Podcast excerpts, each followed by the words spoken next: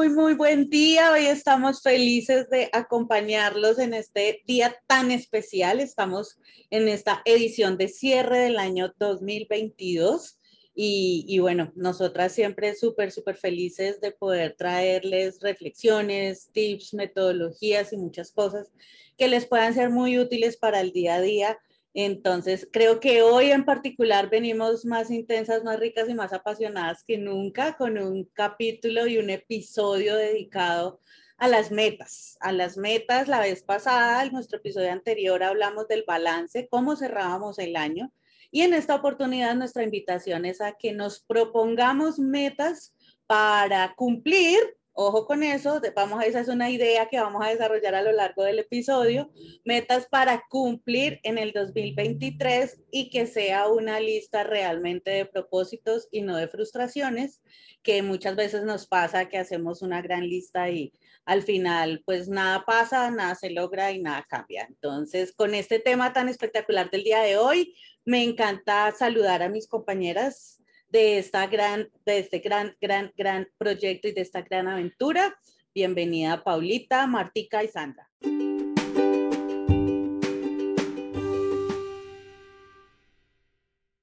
Hola André, hola Martica, Sandrita, ¿cómo están? Me encanta otra vez saludarlas.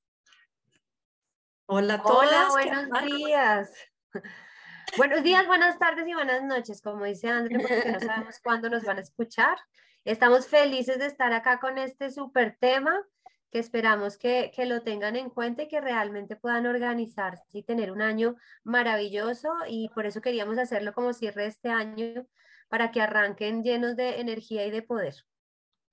Así es, ¿no? Qué alegría estar aquí y como dice André, más ricas, más apasionadas, más intensas que nunca.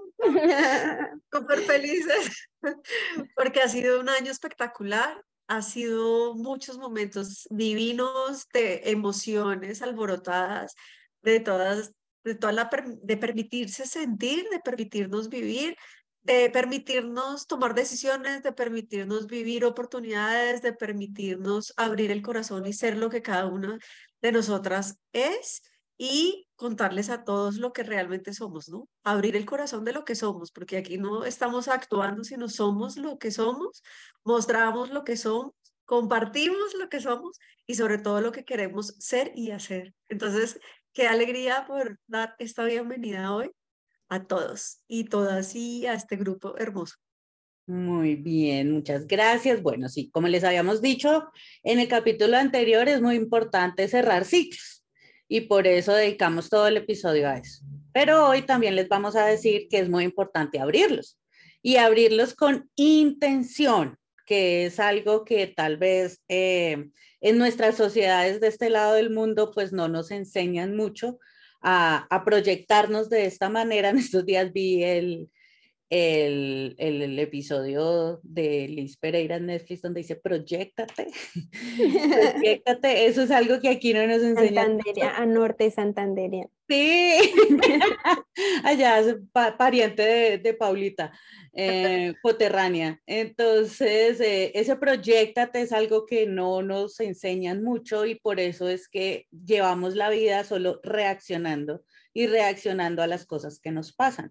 Obviamente la vida pasa y pues por más que tengamos un plan y tengamos eh, muchas cosas como predefinidas y, y, soñadas, la vida se da sus caprichos para pasar de la forma en la que hay que pasar.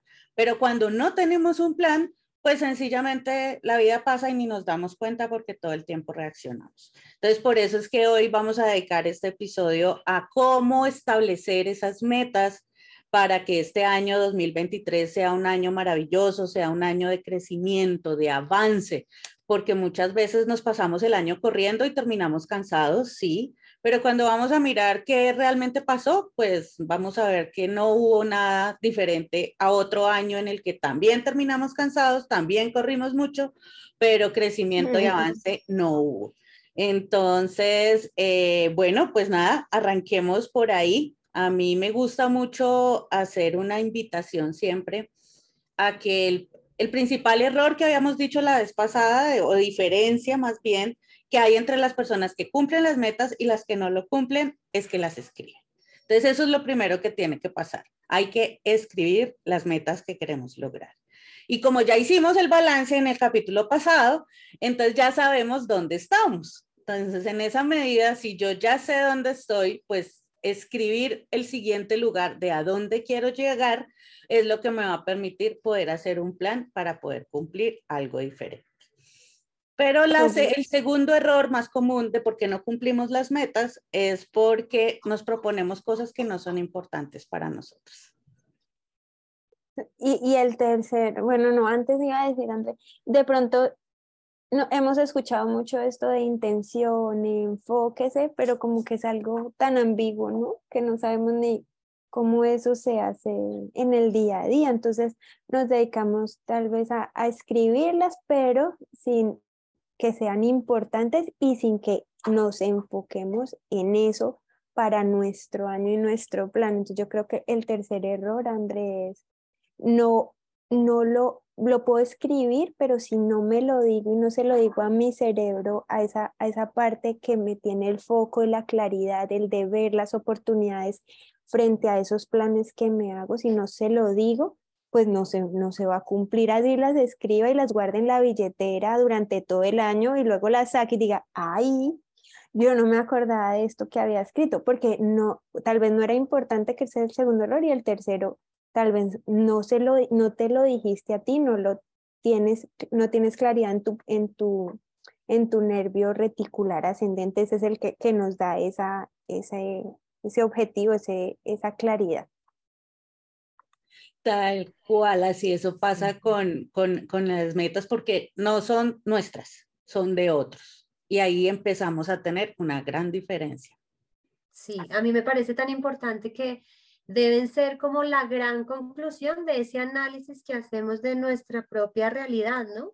Por eso el ejercicio eh, y la gran invitación que hicimos en el episodio pasado es tómense el tiempo y revisen este año, qué pasó, cuáles son los aprendizajes, los retos, porque a partir de ese análisis, pues salen las grandes conclusiones que son esos propósitos porque el propósito, como lo explica ahorita Andri, como lo decía Paula, em, digamos, no debe venir de que, ay, está de moda hacer, no sé, debo aprender inglés. Pero si tú no necesitas el inglés, o si tú sí, más allá de, de, de, esos booms, de esas modas, de esos eh, que me dijeron, es qué tanto es eso aplicable a tu vida y a ti, desde tu realidad. Entonces, realmente esos propósitos evidentemente deben estar alineados con quién eres tú. Y para llegar a esa conclusión, pues necesitas revisarte y mirar. Por eso el primer paso que hay que hacer es la autoevaluación. Sin autoevaluación, todo lo que hagas realmente eh, queda un poco como lo explicaba Paulis de, en esa lista que metemos en la billetera, pero que uno no tiene ni idea y que uno ni recuerda, no hace parte de la conciencia porque no provino de un ejercicio de autoevaluación. Entonces es súper, súper importante que arranquen desde ahí. Sí, ahí siempre, siempre a eso yo hago una invitación que me encanta y es que los sueños hay que visitarlos y los sueños se visitan todos los días. Entonces esa lista que vamos a hacer normalmente en esta época, eh, pues hay que dejarla en un lugar visible, hay que tenerla a la mano, hay que crearle un plan que eso es como otro de esos grandes errores y es que creemos que porque ya está el propósito, ya está la meta, eh, ya el resto si Dios quiere. Pero pues Dios siempre quiere. A veces los que no queremos y no sabemos para dónde somos nosotros. Y, y como adultos, y aquí retomando eso que dice Martica, como adultos que somos irresponsables, no, irresponsables no, adultos y también responsables, podemos entrar a reconocer que, que está bien si no nos guste lo que debería gustarnos.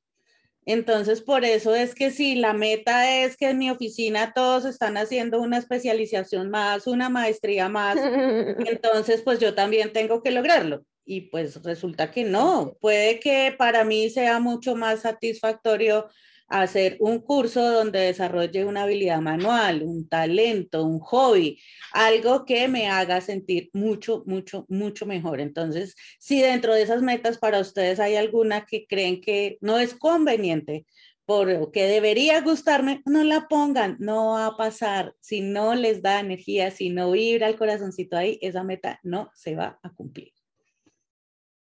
Total. Otro tema que me parece, me parece importante es que este tipo de ejercicios y este tipo de invitaciones que hacemos son para ustedes.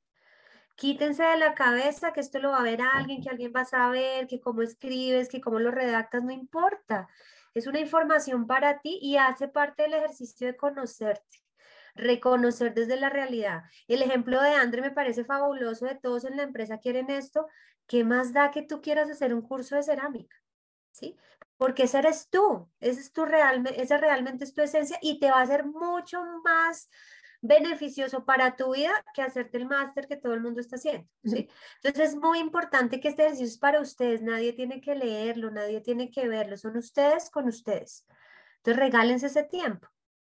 Y, lo curioso, y lo curioso es que por lo general por ejemplo, volvamos al, al, ejemplo de no quiero hacer un máster. Por ejemplo, las personas dicen, no, es que el máster es importante para también reafirmarse ellos que lo que están haciendo está por buen camino. Entonces, cuando yo lo escucho, digo, ay, es que tengo que hacerlo porque si no, no voy a, a, escalar. Entonces, muchas veces las personas cuando dicen las cosas que están haciendo y mostrando que eso, eso es importante, es para darse ellos mismos reafirmación y decir, sí, por ahí voy bien. Entonces, también tengamos cuidado en que, ah, como lo están haciendo los otros o lo dicen, no necesariamente es lo bueno para nosotros. Y no, ellos también están buscando esa reafirmación de que lo que están haciendo y sus, y sus metas y propósitos están bien. Y, y sí, están bien, si es lo que realmente ellos quieren para su vida.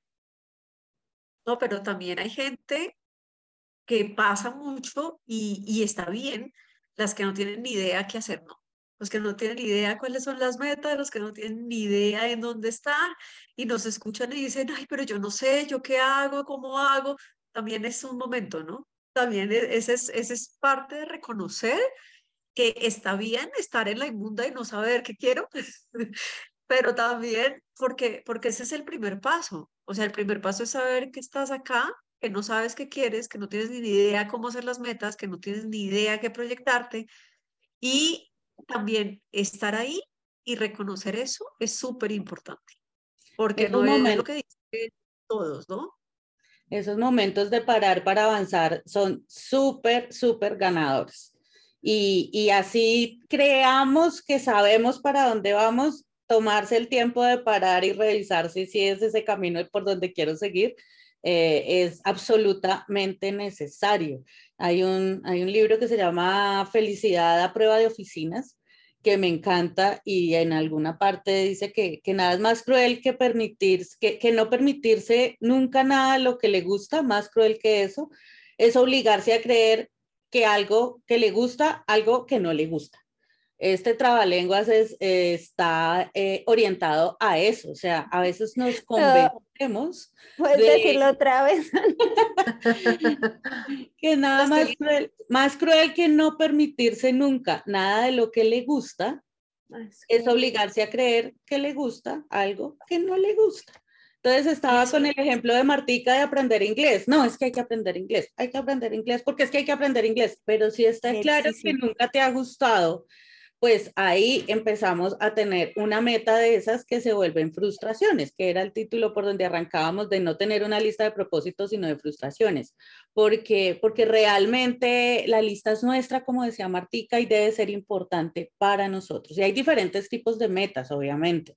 Eh, podemos hablar de unas metas que son convenientes, como estudiar inglés, como hacer una nueva maestría, como cosas de esas, pero hay otras que también son emocionantes entonces, realmente a donde debemos apuntarle es a una combinación de estas dos cosas. Y es cuando podemos definir, así como somos nosotras, que hay metas apasionantes.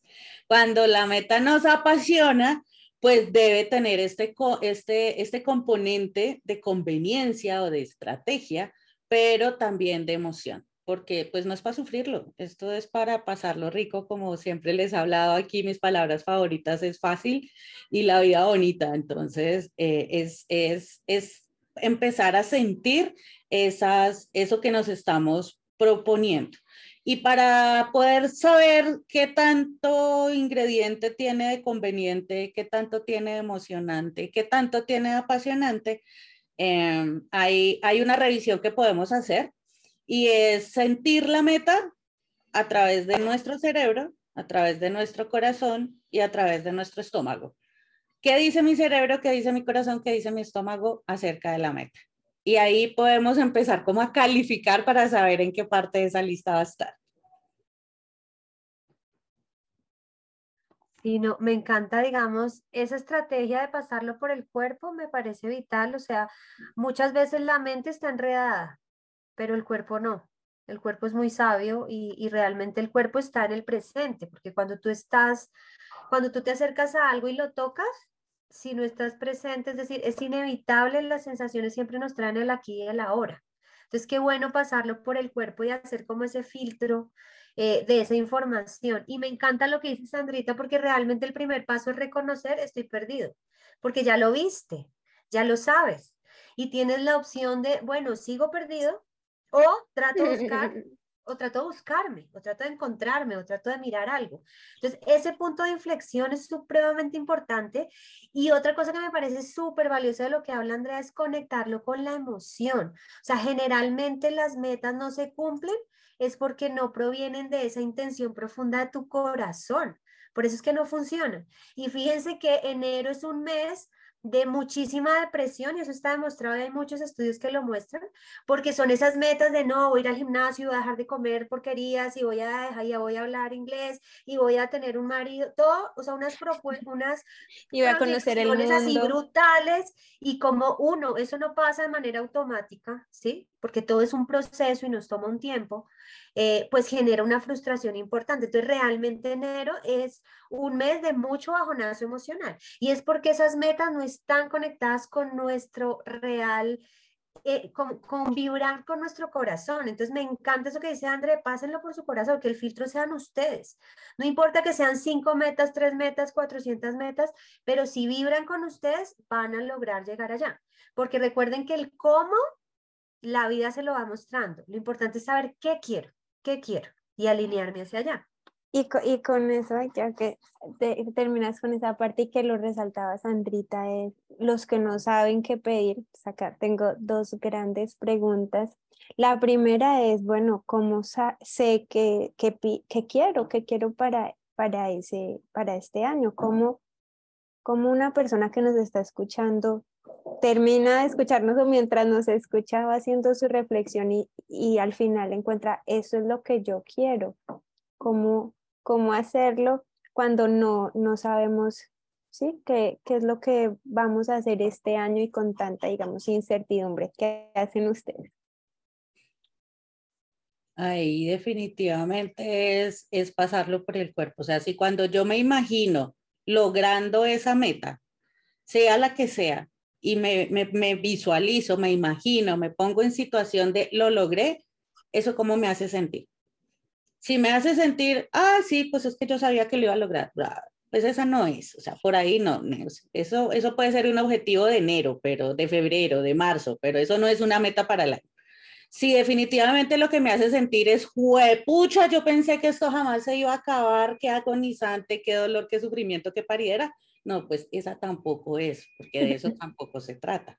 Pero si, esa, si imaginarme lográndola me hace sentir orgullosa, me hace sentir en satisfacción, me hace sentir que crecí, que aprendí, que serví, ahí es. Póngale resaltadora a esa que esa fue.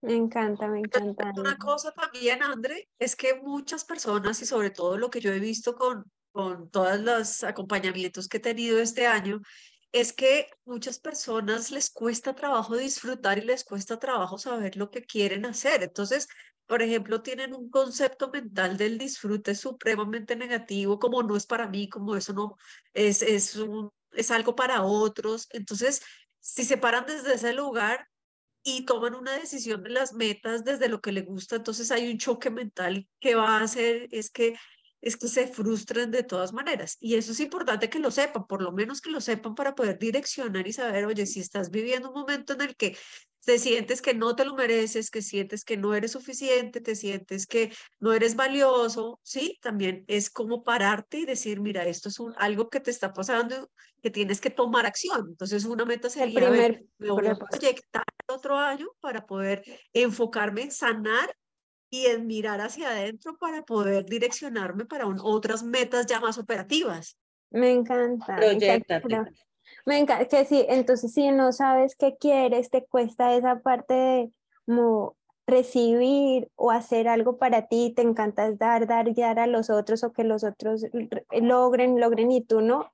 Ya tu primera meta es revisar qué está pasando ahí y empezar a sanar ese, ese proceso y lo que vayas encontrando con respecto, bueno, a todas las áreas de la vida que están 100% involucradas en, en, eso que te está costando saber qué quieres para tu vida y desconectarte de lo que te dicen afuera para conectarte contigo. Yo creo, a mí me encanta es, es conectar, ese meditar, eh, meditar desde no poner una meditación activa, sino respirar, ver qué me llega a la, a la mente, desde lo que tú también decías, André, que eso que me llega a la mente me incomoda y que definitivamente esto es lo que yo quiero y permitirme como que esa mente inconsciente aparezca y también la consciente desde mi disfrute, mi disfrute y mis deseos. Y eso es lo que como que a mí me da esa, esa que quiero, que, que es lo que quiero para mi vida el próximo, en el próximo año.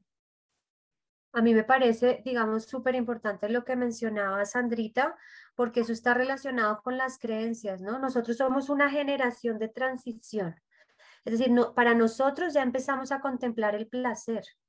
Antes no, es decir, uno recuerda a sus abuelas, a sus mamás, no, era la cultura del sacrificio, o sea, yo por los demás y los demás y todo el mundo encima y, y ellas absoluta, y ellos también absolutamente tachados desde lo emocional, desde el disfrute. Nosotros somos una cultura en transición, es decir, ya empieza a aparecer ese concepto como, ay, no, uno sí puede vivir sabroso, como que no. Eh, pero de todas maneras, a muchas personas les genera incomodidad. Y la gran invitación acá, porque puede sonar muy egoísta y nosotras eh, de las cosas que queremos en este podcast y con este podcast es que se, que se regalen tiempo, que se observen, que se amen como son, que se reconozcan y todo eso tiene que ver y puede sonar muy egoísta. Porque, ay, yo acá pensando en mí, regalándome tiempo a mí, resulta que tengo a mi chiquito, o tengo a mi esposo, o no he visto a mi mamá, bueno, tantas cosas que son esas secuelas de esas generaciones anteriores. Eso no es nuestro. Y, Sandrita nos ha enseñado muy bien, digamos eso. Entonces son secuelas de esos pensamientos, de esas vivencias que tuvieron ellos, que nosotros necesitamos revisar aquí y ahora. Y reconocer que definitivamente sí tenemos que ponernos en primer lugar. Si nosotros no estamos en primer lugar, no vamos a ser ni buenas esposas, ni buenas mamás, ni buenas trabajadoras, porque realmente no estás desarrollando tu potencial la cantidad de habilidades que puedes desarrollar. Entonces, sonará muy egoísta y si le suena egoísta, eso que estás diciendo, por favor, párenle olas. Párenle olas. Si suena egoísta, como, ay, no, yo regalarme tiempo y cómo así pensar en mí y que me gusta, no, lo que tengo que hacer es seguir la corriente. Ojo con eso. Ese es un campanazo. Recuerden que eh, la intuición y la información que le mandan a uno la vida, Dios, el universo, como quieran llamarlo, es porque te están dando campanazos. Y si tú no le haces caso, pues te va a enseñar de otra manera porque él necesita enseñarte eso, a eso viniste, a aprender. Entonces, párenle hola a eso, si se sienten incómodos con pensar en ustedes mismas, un poco el ejercicio que hacíamos en el, en el episodio de los regalos, si se sienten incómodos de recibir algo y sienten que tienen que devolverlo o tienen que darle al otro, ojo con estos conceptos, porque les están hablando de esa creencia que tienen anclada y que necesitan revisar para seguir avanzando. Entonces, eh, claro, es muy fácil nosotros decir acá no, no se sientan incómodos, disfruten, pero sabemos que la incomodidad es el primer campanazo para empezar realmente a movilizar eso. Si este tipo de ejercicios les cuesta trabajo, eh, pensar en, no sé, la evaluación del año, pensar en cómo me proyecto, las cosas que me gustan. Fíjense que arrancamos con cosas muy chiquitas como ¿qué te gustaría que te regale? ¿Sí? Cómo, cómo evalúas una situación que viviste y ahora cómo te proyectas para el próximo año. Pero todas provienen de ahí. Hay que revisar esas creencias y hay que saber que mucha información que tenemos en la cabeza realmente no es útil. Y es así, y está bien, pero ya no es útil para la vida que quieren ahorita. Entonces, si se sienten incómodos o eso, por favor, escríbanos, cuéntenos, acá les podemos ayudar a, a, orientar eso, a buscar alternativas de cómo salir de esa dinámica, porque son unas vocecitas que no son las de ustedes, son unas vocecitas que les pusieron cuando chiquitos o Una antes de nacer, como dice Sandri. Entonces, ojo, ojo, cuéntenos, cuéntenos que de verdad acá que- les podemos ayudar con en, eso. en ese ejercicio de, de egoísmo y de, y de incomodidad, eh, si les hace más sentido y les hace sentir mejor, eh, pueden verlo como un ejercicio de honestidad, un ejercicio de honestidad con ustedes mismos, un ejercicio de honestidad de yo conmigo.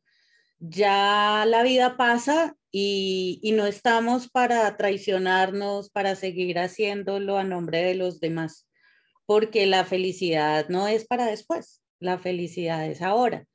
Y de esos grandísimos aprendizajes que nos dejó la pandemia, eh, creo que fue ese, es reconocer que, que la vida es ahora, que la felicidad es hoy y que pues no sabemos hasta cuándo estemos, que no hay que estar ni viejitos ni enfermos para morirnos. Eh, esta vida es finita y, y por eso es que vale la pena vivir cada día con todo el entusiasmo y con toda la intención del mundo. Entonces, eh, si eso les hace sentir mejor, pues entonces no digan que ahora son egoístas. Pueden decir que ahora son honestos con Bueno, ustedes. Me encanta, me encanta, me encanta esa Sí, total, perspectiva. Sí, y además, pues sí, nos cuesta, porque nos cuesta ver el egoísmo como algo positivo, ¿no? Pero yo creo que el egoísmo, como todas esas palabras que usamos, entre comillas, malas, el egoísmo hay en ocasiones que es bueno, si te protege a ti, si es por ti, para ti, y, y te protege a nivel emocional, en temas de decisiones, está súper bien, pero eh, si el opuesto, como la luz es la honestidad, me encanta que lo vean desde es ser honesta contigo y desde ahí tú puedes dar también honestidad a otras personas. Me, me encanta y también quiero recalcar lo que decía Marta Cris de eh, ustedes dirán, bueno, pero sí, muy chévere lo que hablan y nosotras, esto nos pasa a nosotras día a día, pues quien hay ocasiones en que como que llega esa grabadorcita y dice, ay, no, no disfrutes porque usted tiene es- este otro compromiso, no sé qué, y eso lo vivimos día a día, entonces desde, desde aquí tengan la tranquilidad que eso nos pasa, que hemos hecho, aprendido a gestionarlo, por eso les decimos que desde aquí también podemos pues, guiarlos con nuestros aprendizajes a gestionar todo esto que nos pasa en el, en el día a día. Y, Y con eso, y con eso, digamos que esta primera parte está, estuvo dedicada, y estábamos ahí eh, intentando hacer como este reencuadre, ¿cierto? De esos errores que hemos hecho antes, de por qué no lo hemos logrado, de qué hay más hay que evitar, de todas estas cosas. Eh, y ahorita ya les vamos a dar, ya, ya empezamos al otro lado de la moneda a decirles, bueno, pero ¿y eso entonces cómo sí se hace, cómo sí se logra? Y, y pues sabiendo que las metas son muy, muy, muy propias, como, como decía Marta Cris, no todos estamos en la misma sintonía ni en el mismo momento de vida. Y por eso eh, cuando nos, nos ponemos en esa, en esa frecuencia de, de, que no sean propósitos sino frustraciones, hay un dato aquí que me encanta, el de lo que decía Marta Cris, y es de qué pasa en enero y qué pasa en febrero, y es que el 80% de los gimnasios recogen sus ingresos durante el mes de enero. increíble. De lo que recogen en enero viven todo el año. ¿Por qué? Porque llegamos con estas ganas, con esta emoción de impulso a pagar todo un año de membresía y pues nada, vamos en enero y ya después nada pasa. Entonces, ahí, ahí asociando esta emoción, asociando eso que sí es importante para mí, eso que realmente quiero, con el cuidado que debemos tener de nuestro dinero, pues mm, podemos darle una, una pensadita y una repensadita a cómo nos hacen sentir esas emociones, porque, porque es obvio que, que cuando hay metas que nos entusiasman, pues tienen un precio. Y no un precio necesariamente en dinero, o no solamente en dinero, sino también en, en, incomodidad, en estiramiento. Y eso creo que lo decía en el capítulo pasado, y es que mucha gente quiere tener la vida del león sin hacer lo que hace el león. Entonces, cuando tenemos una meta que es importante para nosotros, que definitivamente la queremos, que definitivamente eso es el momento, es ahora y ya no lo aplazo más, eh, el plan obviamente incluye hacer cosas que no hemos hecho antes pero no viéndolo desde el sacrificio ni desde el sufrimiento, sino como desde el avance a ser esa persona que logra esas cosas que yo quiero lograr. Esa- que no es solo dinero, o sea, es recursos, recursos que puede ser en Sí. dinero, en tiempo, en personas que también pueden, pueden estar involucradas en esa meta. Entonces, sí, no es solo el dinero, es un poco de recursos que, que entran a jugar. Y con eso Mira de que quiero ir a que- Europa. Sí, de lo que dice André, lo más importante es realmente, y es lo más difícil, es mantenerse en el proceso. Arrancar uno lleno de emoción y mejor dicho, me metí al curso y lo voy a hacer, y, pero cuando el curso no es lo que tú esperabas, cuando el resultado no se da de manera inmediata como te lo imaginas, el mantenerse y perseverar ahí es lo que te va a permitir ser exitoso. Pero eso es lo más difícil, porque eso no quiere decir que el camino sea fácil, para nada. Vas a asumir retos, a pasarlos, a tener momentos difíciles, a tener momentos buenos, pero si la meta es tan grande, que era un poco lo que, lo que yo les hablaba el episodio pasado de, de cómo programamos esas metas para que sean grandes. No quiero bajar 5 kilos, sino quiero ser saludable. Fíjense que la meta es mucho más compleja y es más amplia. Entonces te va a permitir tener un proceso más allá, porque si, si solo son los 5 kilos y no bajas los 5 kilos, entonces me lleno de frustración si bajo y subo, o sea, todo lo que pasa normalmente. Pero la salud es un concepto mucho más amplio. Entonces te va a permitir tener esos momentos donde vas a estar mal, pero quiero ser saludable y me mantengo en el proceso, porque aquí el secreto y el truco es mantenerse. Por eso esa estadística que nos cuenta Andrea eh, y que es real, ¿sí me entienden? O sea, enero es un mes pues los gimnasios viven de, de, lo que recaudan en enero todo el año y realmente los recursos, pues como la gente no vuelve al gimnasio, pues realmente no tiene que contratar tanta gente como si tendrían en enero. O sea, hay un montón de cosas ahí que, que juegan en esa dinámica. Entonces, lo más importante es permanecer, que eso tiene que ver con esa conciencia y esa realidad. Es decir, si yo no hago ejercicio nunca y me inscribo para ir cinco días a la semana, ¿qué tan realista es eso? Yo diría poco realista, ¿sí me entienden? Si yo hago lo que hablamos la vez pasada, tres sentadillas y quedo muerta, proponerme hacer 500 al día, pues tampoco es real. Entonces, arranquemos con metas pequeñas, o sea, empezar con pequeños triunfos nos ayuda a llegar a la meta. Entonces, no proyecten cosas gigantescas, eh, sí, que todos los días van a ir, que todos los días, como decía André, todos los días se van a leer un libro, todo, no, pero si leo una página, si hago una sentadilla, si me regalo cinco minutos de que respirar y no pensar, ¿sí me entienden? O sea, como regalarme ese tiempo, seguramente van a llegar a la meta que se propongan. Pero entonces no, no piensen que esto es de la noche a la mañana, sino demos pasitos de bebé. O sea, por eso el desarrollo de los seres humanos arranca así. Nosotros no arrancamos corriendo como una gacela, no, no somos un tipo de especie.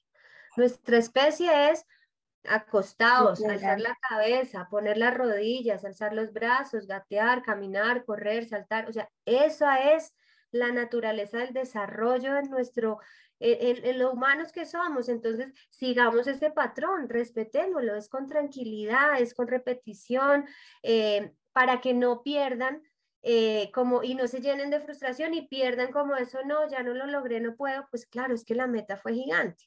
¿Sí? Entonces, por eso es tan importante que lo piensen y lo repiensen. Me encanta. Entonces, primer paso, metas, para lo que decía ahorita André, cómo Sí, crear estas metas, primer paso. Y, de, y, y algo pequeño, eh, Sí. ¿no? Muy de, de tu y o- día. ahí, ahí con eso que dice Paulita, por pequeño no significa que tengamos mm, sueños chiquitos, no, Ajá. es que no nos vamos a quedar ahí el resto de vida. Ento- pero, pero justamente para poder avanzar, pues es que se avanza paso a paso. Eso es, hoy sí, mañana también. Ajá, De lo contrario, no se logra. Exacto, no es, este año eh, voy a ahorrar, no sé, 200 millones de pesos colombianos. Eh, bueno, ¿y cuánto has ahorrado? No, nunca, siempre me lo gasto. Ok, entonces empecemos, ¿cuál sería una meta más realista? No, mensual voy a ahorrar 50 mil pesos. No, Paula, pero yo quiero ahorrar más.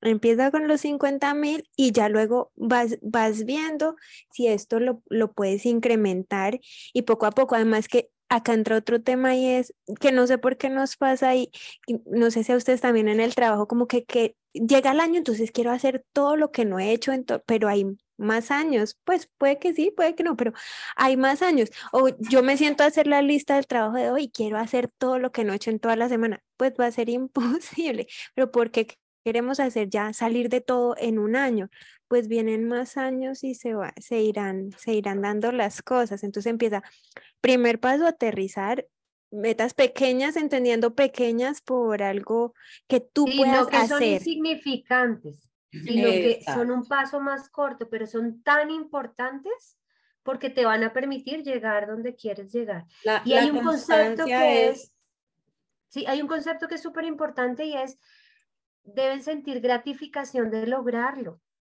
Acuérdense que el cerebro se alimenta de la gratificación, o sea, así funcionamos. Uno no hace cosas todo el tiempo para sentirse mal y para estar mal, no, así no funcionamos.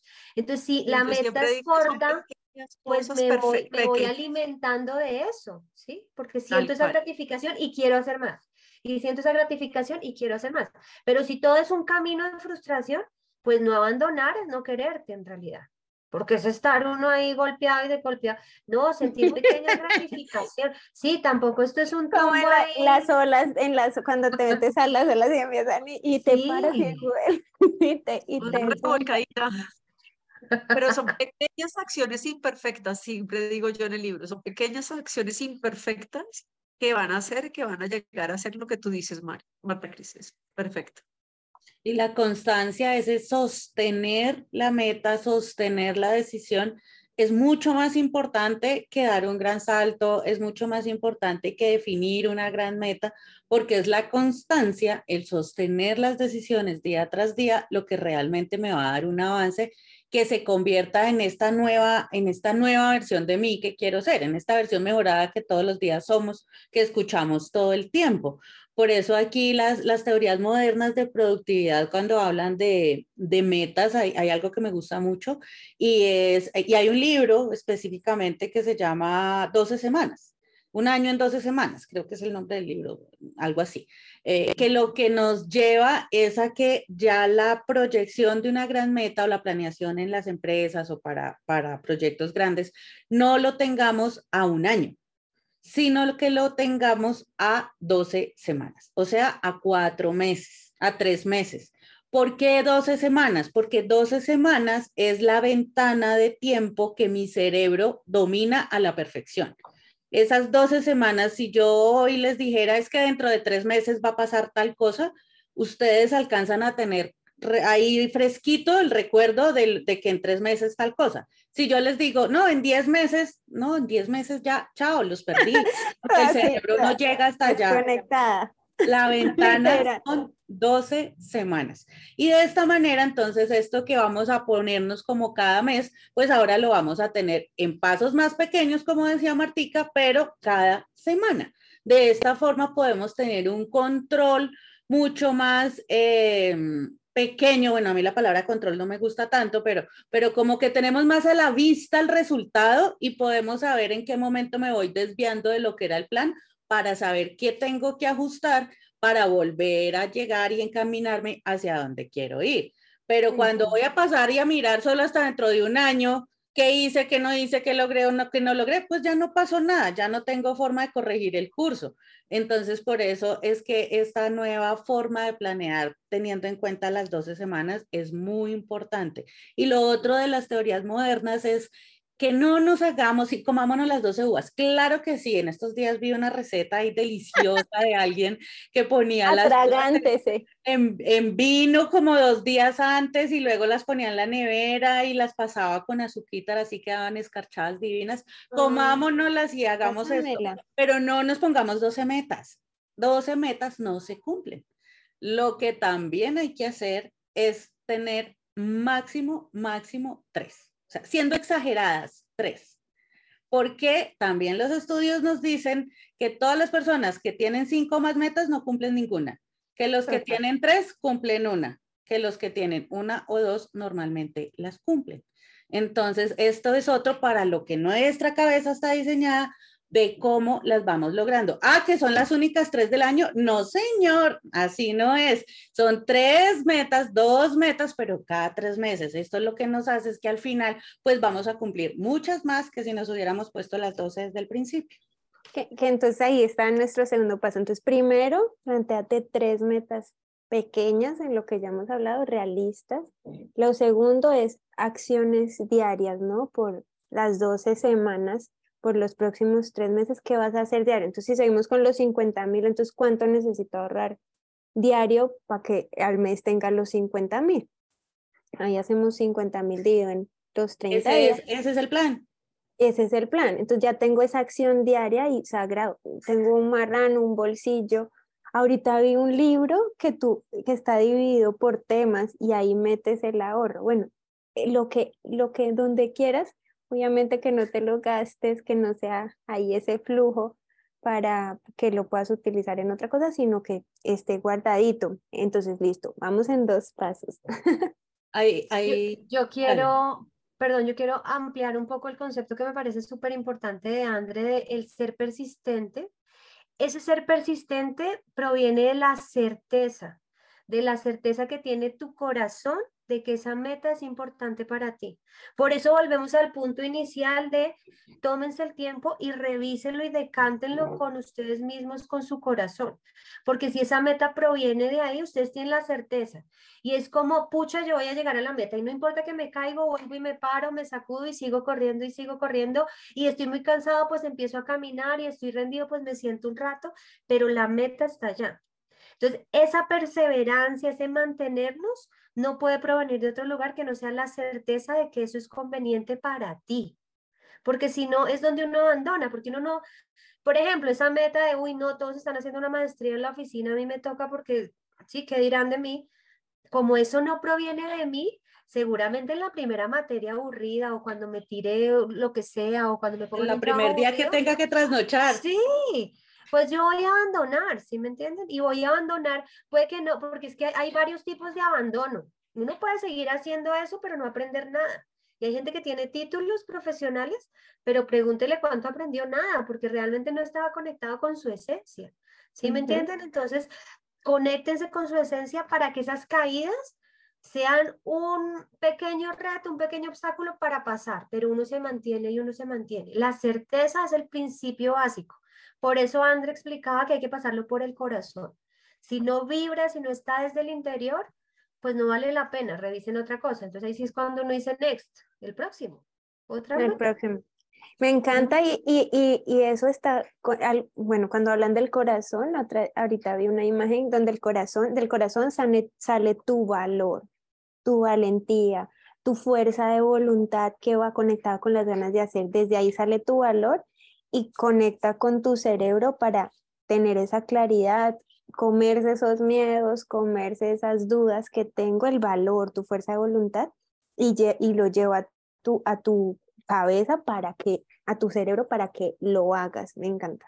Total, Ese, 100% ese seguramente será tema para otro capítulo porque nos da Mm. para hablar un montón y es, y es esta cosa loca que nos han dicho de la fuerza de voluntad, de la disciplina, o sea, para mí eso está sobrevalorado eh, porque realmente eh, sale de otro lugar. O sea, esa fuerza voluntad sale de otro lugar, la disciplina sale desde otro lugar y no desde el sufrimiento. Entonces, No. sí, creo que de eso vamos a hablar mucho en otro capítulo.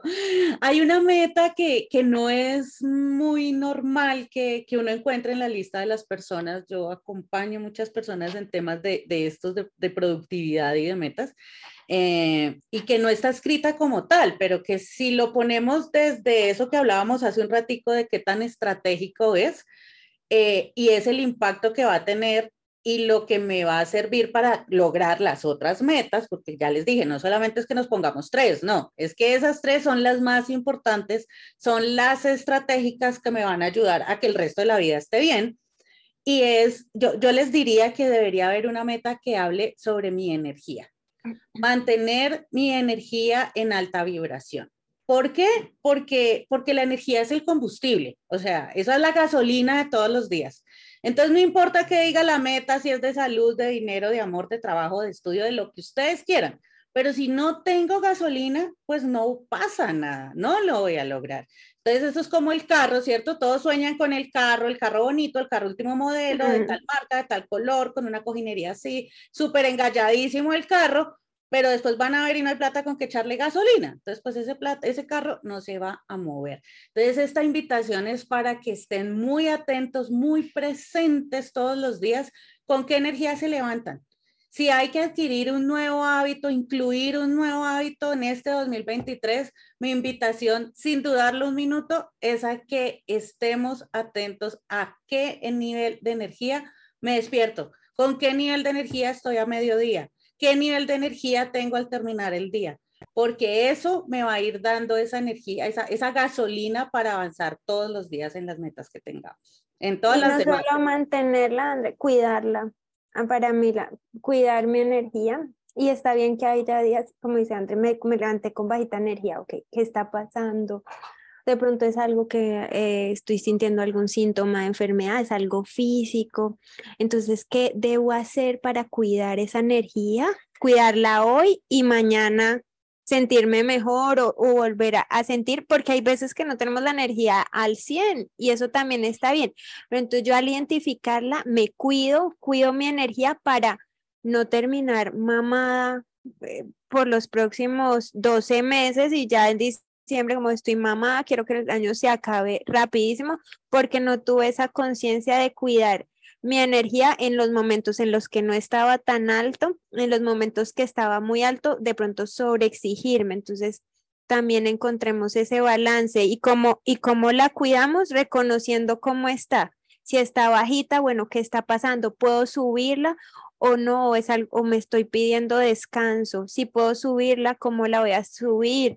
Voy a hacer ejercicio, voy a salir a caminar, voy a, bueno, voy a tomarme unos minutos de pausa activa para que no me agote. Si la tengo muy arriba, como no me sobreexijo, entonces siendo muy consciente de que puedo lograr hoy.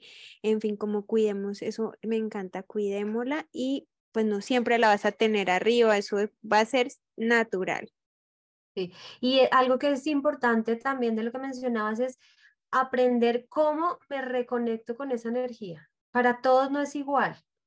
Y, volvemos al mismo punto y, sonaremos un poco reiterativas en el asunto, pero es observarte a ti misma, es decir, qué cosas, con qué cosas sientes que te cargas. Yo me cargo con una buena conversación, yo me cargo saliendo a caminar, yo me cargo eh, meditando cinco minutos, haciendo una pausa activa, moviéndome. Sí, hay diferentes maneras porque cada organismo y cada ser humano encuentra una manera diferente de que a la larga eso es Em, gestionar el estrés, ¿sí? Eh, cómo manejo el estrés y cómo me descargo de esa energía que no me está sirviendo para volver a funcionar. Entonces hay diferentes maneras, hay estrategias, todas las que se les ocurre, leer un poco, escuchar música, hacer una llamada que te, que te llene de cosas lindas, escribir, bueno, tantas cosas que pueden mirar, pero sí es muy importante que ustedes encuentren su manera y que cuando sientan eso, fíjense lo importante es irnos monitoreando. ¿Cómo amanecí? ¿Cómo me siento?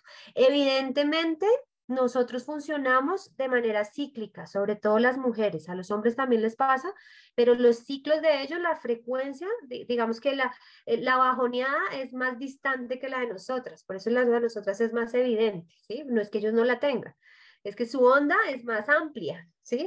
Pero nuestra frecuencia es más corta, pero si uno empieza a sincronizarse más con movida.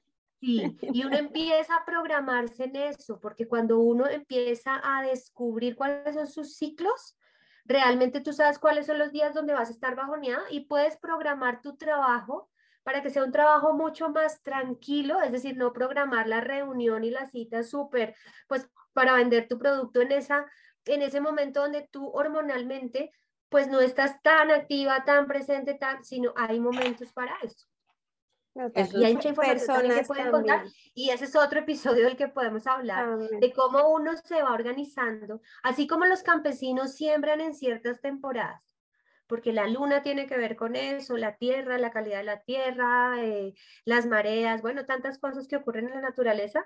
La sabiduría ancestral nos ha mostrado eso, o sea, ellos no cultivan todo el año, no cosechan todo el año, no hay épocas para eso. Uno también se puede programar para eso. Entonces es muy importante leerse, y empezar a entender en qué momento, cómo me siento y qué cosas puedo hacer para cambiar eso. Y no forzarse, es decir, si estás en un día donde tienes una situación emocionalmente difícil, pues trata de que ese día el nivel de responsabilidades y el nivel de acciones pues sea menor al que puedes tener en otro momento. Yo sé que eso suena paradójico, digamos, por ejemplo, para la gente que, que trabaja como empleados en una empresa, pero cuando uno trabaja en una empresa, porque fui trabajadora durante 20 años y también entendí eso, que uno puede programar su propio trabajo, porque nadie tiene una sola responsabilidad, uno tiene muchas responsabilidades dentro del rol y el puesto de trabajo que ejerce. ¿Sí? Entonces, si tú te ayudas a programarte en eso, pues vas a ser más efectivo. El trabajador es más efectivo en la medida en que se conoce a sí mismo y conoce su ritmo de trabajo. Y eso tiene que ver con esa sincronización, con ese leerse bien eh, y entender bien. Es decir, si tienes un compañero de trabajo y es un día que, pues dale la batuta a esa persona y que esa persona haga la presentación. ¿Qué más da que tú la hiciste? ¿Sí?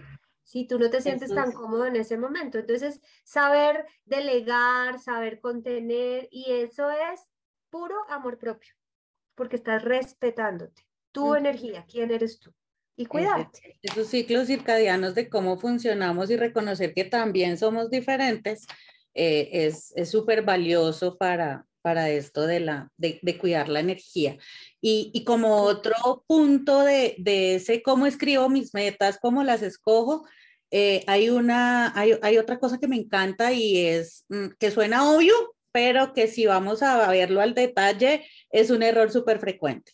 Y es que escribimos, debemos escribir nuestras metas en positivo.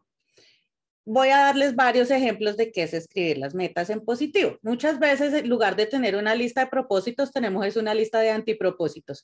Entonces uno y mira la lista y dice, no quiero enfermarme, no quiero engordar, no quiero salir, no quiero tener deudas. Y es una lista de no quiero que pues obviamente no me van a invitar al avance, no me van a invitar al disfrute, no me van a invitar a conectar con absolutamente nada chévere. Entonces, eh, es, es siempre ponerlo de manera positiva. No importa cuál sea la meta que tengas, siempre va a haber una forma de ponerla en positivo eso tiene que, que, que, cuando ya la estés escribiendo, repásala y que no haya ningún no dentro de esa lista ya pues para muchos de ustedes será, será eh, un, concepto conocido y es que nuestra cabeza no reconoce el no. Entonces, cada vez que encontramos un no, el cerebro como que pasa por encima y sigue. Entonces, cuando estamos hablando de no quiero engordar, pues adivina qué va a pasar.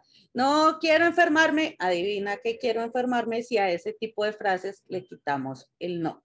Entonces, siempre en positivo para que sea de verdad, de verdad una lista de propósitos. Y así como lo decía Marta Cris, como el propósito conecta contigo, pues entre quiero pesar 50 kilos y ser una sílfide, que es lo que está de moda, pues qué tal si realmente... ¿Una qué? Una sílfide. Tarea para el diccionario.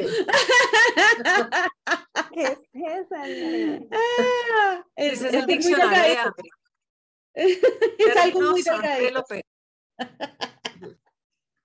No, no tenía ni idea.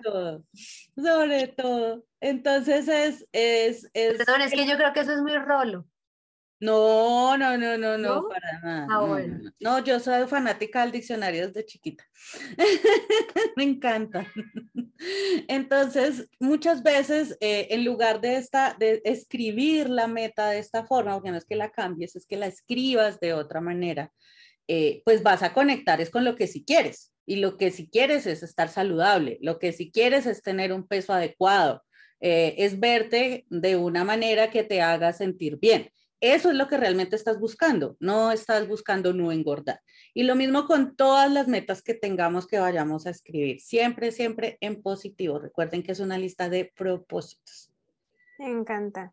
Entonces tenemos, voy a volver a nuestro, ¿cómo, cómo escribir tu meta sin morir en el intento. tus propósitos. Entonces, meta, tres metas para 12 meses, pequeñas, realistas, en positivos, conectadas con tu, con tu corazón, con lo que tú eres, con tu para qué y no con el para qué de otros. Luego definir esas acciones diarias que te van a permitir lograrla.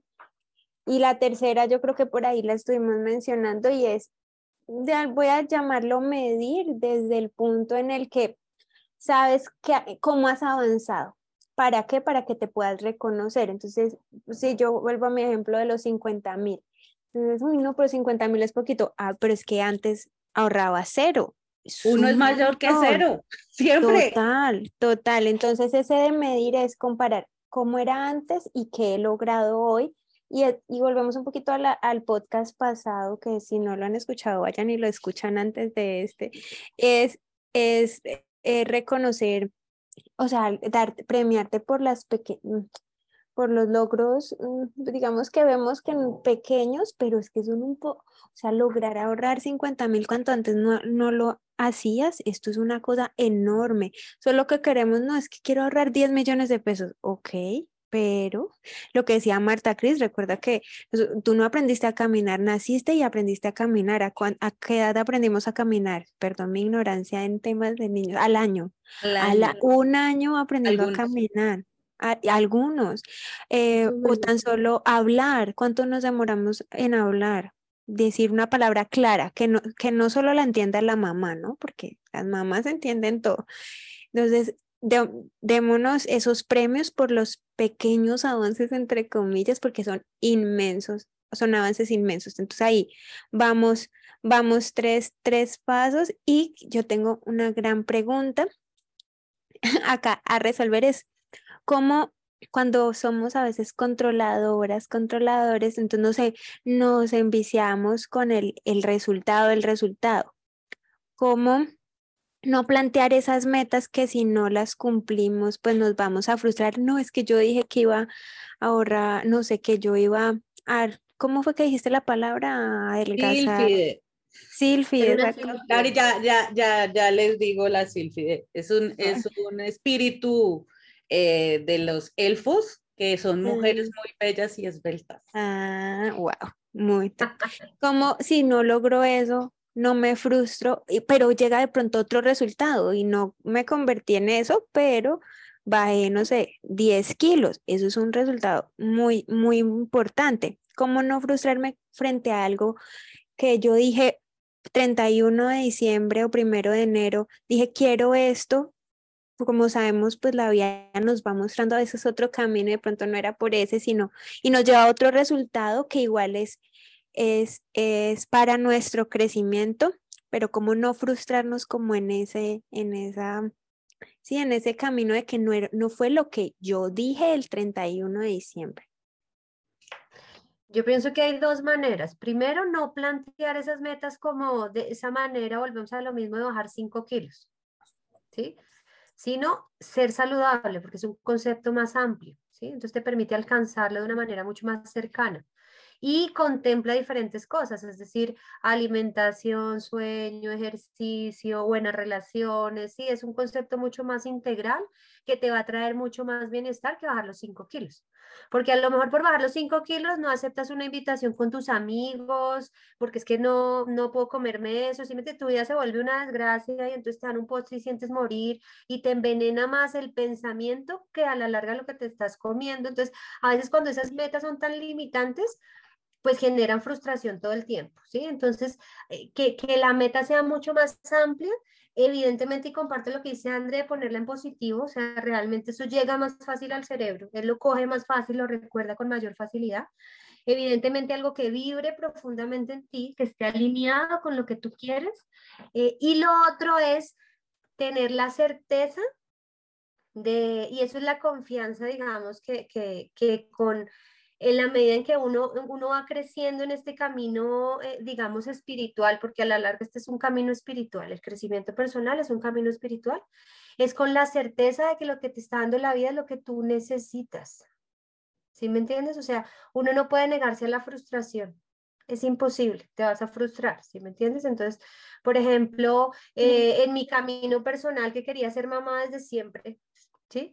Eh, y no pude y todo lo que tuve que transitar, si yo hubiera bajado la guardia hubiera dicho no, pues no tendría ahorita eh, al hijo que tengo, no habría llegado el camino de la adopción, no habría, ¿sí me entienden? Entonces, y tuve que pasar dolor tras dolor y, si, y si no lo han escuchado, los invitamos al capítulo 1 donde cuento mi historia.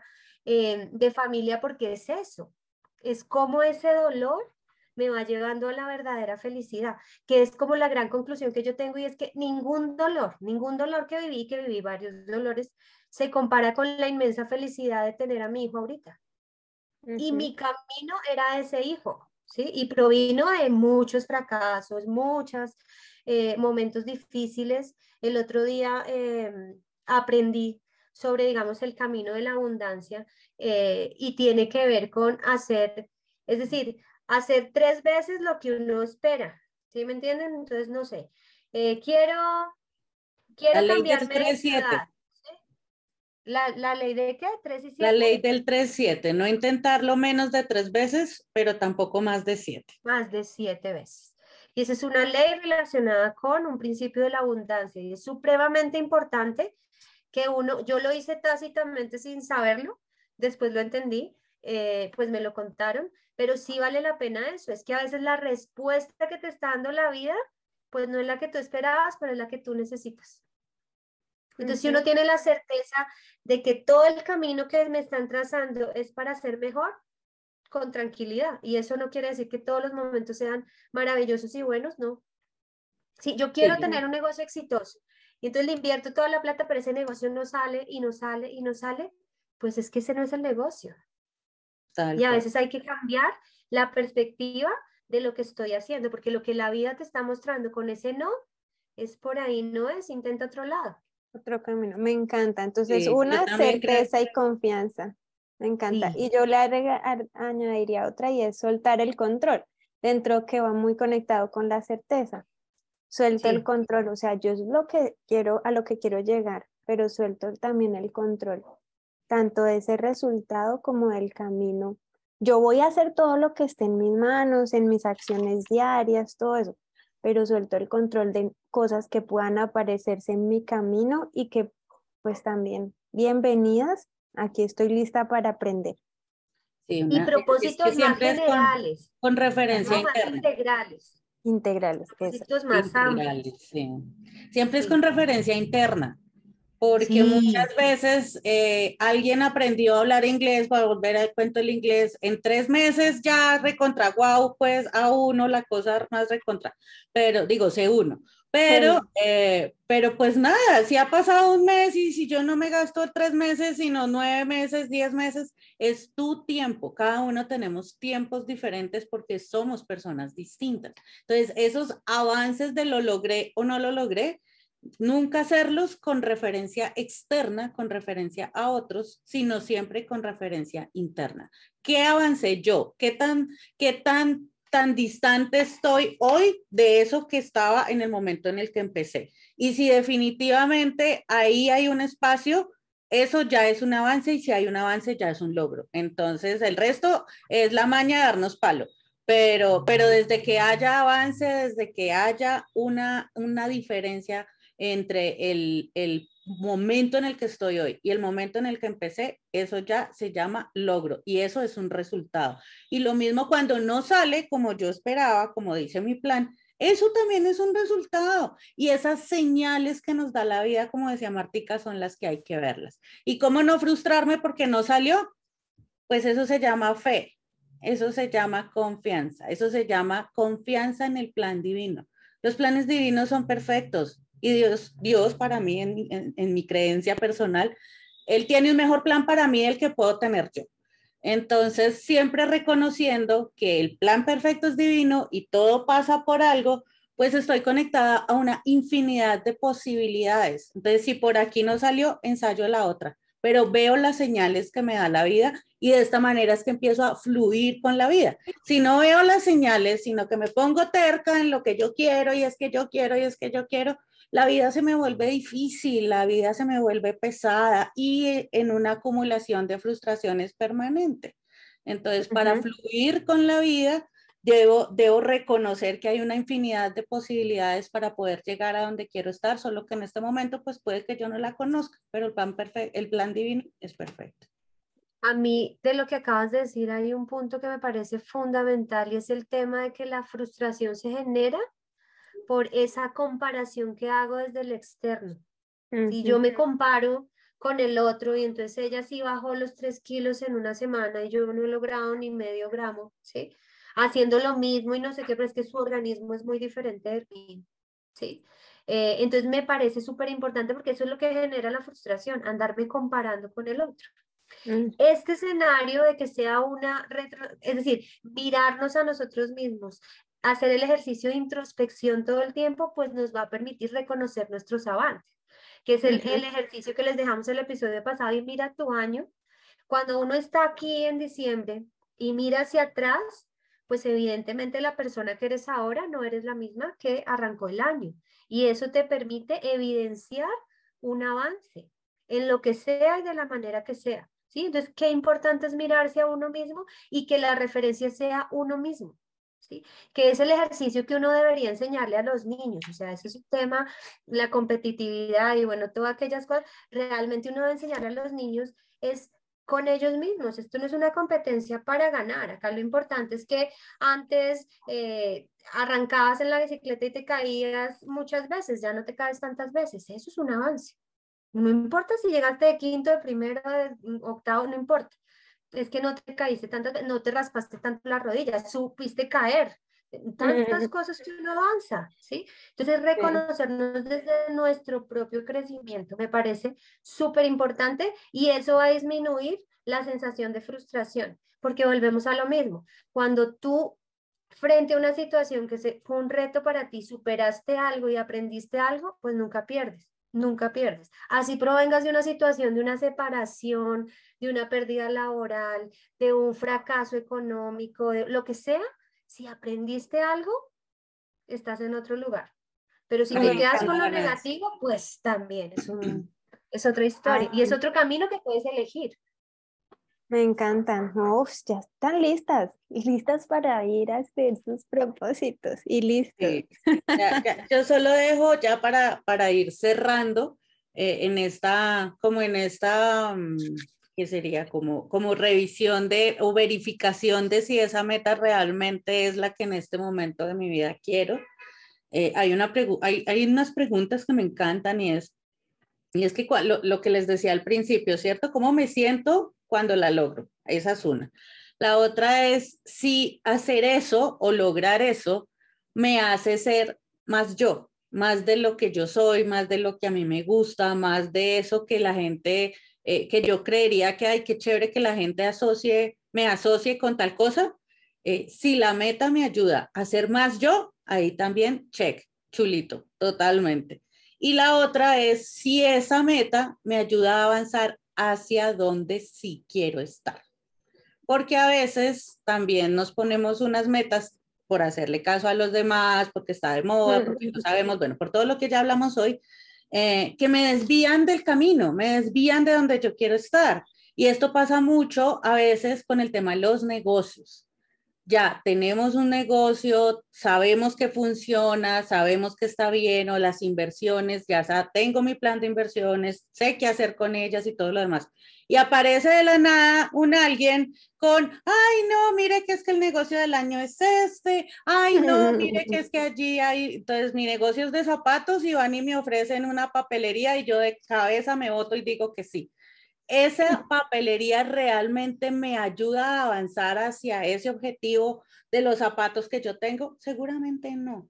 Entonces, si no va en la dirección hacia donde yo quiero ir, como dijo Shakira, gracias, pero no. Te lo agradezco, pero, no. Porque, porque es una pérdida de energía, es dispersarnos, nos dispersamos y aquí esa sería como la, la última reflexión en mi caso para esto y es eh, enfocarnos enfocarnos en la vida que sí queremos. Ay, me encanta, me encanta, me encanta todo eso. Voy a hacer un resumen rápido de todo lo que hemos dicho. yo quiero hacer ah, antes algo que me parece súper importante, eh, que se complementa con algo que habló Andrea de los tres meses, de las tres metas y que después de cumplir esas vamos proponiéndonos más, porque a la larga sí logramos las 12, las 12 uvas del año, que el plan es que las podamos lograr, sino segmentarlas eh, digamos, uno de los protocolos para implementar hábitos que a mí me gusta y que siento que funciona es el tema de los 66 días. Eh, es una implementación que parte de un libro que se llama El Club de las 5 de la mañana, que para mí es un libro fantástico. Eh, y él explica por qué esos 66 días, o sea, cómo está dividido esos 66 días, ¿no? Entonces dice que los primeros 22 días son los días donde se destruye el hábito. Es decir, yo quiero eh, cambiar un hábito por otro, ¿sí? Entonces, cuando voy a implementar un hábito, pues necesito romper otro. Es un patrón que no está siendo adecuado y necesito romperlo, ¿listo? Entonces, esos primeros 22 días los llama la destrucción. Y son los días más difíciles, son los días donde uno tiene una mayor tendencia a abandonar porque, claro, no hay un resultado evidente y uno dice, uy, no, ya estoy del otro lado y entonces quiero eh, esos músculos, esos abdominales perfectos, pues los primeros 22 días eso no va a pasar lo que estás haciendo esos primeros 22 días es que tu metabolismo está diciendo, ve, esta persona está como moviéndose, ve, yo voy a cambiar donde acumulo la grasa, ve, voy a utilizar la grasa de otra manera. El cuerpo está como entendiendo y rompiendo ese patrón. Esos son los primeros 22 días. Los segundos 22 días se llaman la fase de implementación. Y es cuando ya esas ideas y esas destrucciones empiezan a armar un curso y un plan diferente, que ahí es donde se generan todas las vías neuronales, es decir, estás haciendo un cambio, estás haciendo un aprendizaje diferente, pero todavía los resultados no son tan evidentes, es decir, todavía no tienes la chocolatina perfecta, el músculo, la fuerza o lo que esperas, eh, digamos, dependiendo del hábito eh, que esperas controlar, ¿no? Entonces esos 22 días también son fundamentales mantenerse. Fíjense que es un plan de acción, es decir, voy a hacer eso durante este tiempo, mantenerte ahí. Otra recomendación es como mantenerlo a la misma hora, es decir, si voy a hacer ejercicio y mi hora es en la mañana, pues tratar de hacerlo en la mañana o en la tarde o en la noche donde te quede mejor es como el plan ideal, pero si ese plan no funciona y necesitas hacerlo unos días en la mañana y otros en la tarde, no importa. Lo importante es que cumplas esa meta. Y los últimos días, eh, los últimos 22 días ya la integración, es decir, tu cerebro ya integró eso, o sea, ya llega la parte de automatización y ya lo haces y ya ves los resultados. Entonces, fíjense que los resultados no se ven en los primeros 44 días, o sea, realmente es un concepto de que si no persevero, como decía André, y no tenemos la certeza de que voy a llegar allá, pues es muy fácil que abandone, porque los resultados no se ven ahí. Sí, es como esa matica que plantamos y hay que echarle agua y uno le echa uno y uno espera y no se ve nada, hasta después que le sale una ramita y ya después le sale una hoja y ya después empieza a hacer. Entonces, todo con eso les quiero decir es que los hábitos se desarrollan en un tiempo prudencial que necesitamos tomarnos 66 días para realmente generar un hábito. Hay muchas hipótesis, digamos, sobre esto. Hay unas hipótesis que nos hablan de los 21 días, otras que nos hablan de 40 días.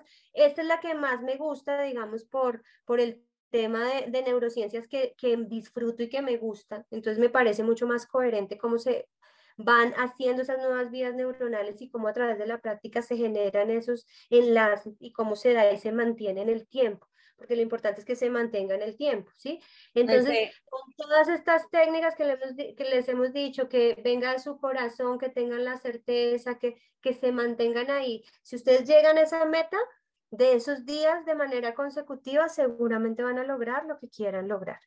Y que, y que hábito, va a ser otro capítulo, lo sí, y que, que es un hábito que ustedes ya lo hacen como levantar, abrir los ojos. Eso es un hábito, como también a veces, como que, que, es un hábito, es literal que tú abras los ojos, que respires, respirar es un hábito que ya ni, ni lo algo piensas. que se hace en automático, que no hay que ponerle análisis. Esa, esa, es la, esa es la idea, que lo, que lo lleves ahí. Ahora sí, sí, hábitos. Acá ya tengo anotado todos los próximos temas. ¿Qué este año va a estar muy bueno. ya sé, tenemos tema para dar y convidar, me encanta. Y obviamente que nos escriban qué más quieren escuchar de todos estos análisis que hagan. Si dentro de sus propósitos de vida hay un tema que les gustaría que trabajáramos, bienvenido. Aquí lo, eh, pues les contamos lo que, lo que sabemos desde el dinero, desde la familia, desde los ancestros, la familia, bueno, todo, todo, todo lo que podamos compartirles. Y si no sabemos, pues buscamos a alguien que venga y nos acompañe y nos cuente más del tema. Entonces, resumamos todo esto que hemos hablado. ¿Cómo es? Bueno, primero, em, con la conclusión del año, ve a, ver, ve a escuchar el capítulo anterior para saber cómo hacer tu balance del 2022 con esa conclusión. empieza a plantear y a escribir tus metas, que cómo deben ser, pequeñas, realistas, en, con, con, en positivo, integrales, como también nos decía Marta Cris, con un claro para qué que esté conectado con tu corazón, con lo que tú eres. Desde ahí, que sean convenientes y apasionadas, ¿no? que siempre estén conectadas con la, con la emoción y que eso se lo puedas decir a tu cerebro, a tu cerebro para que él tenga esa claridad de que para, para allá va que sean visibles, que las puedas ver, visitarlas, como nos decía Andre, no por allá en la billetera y que me da miedo sacarlas porque de pronto no las he cumplido, eh, que tengas un premio también, que te premies y siempre conectado con la emoción.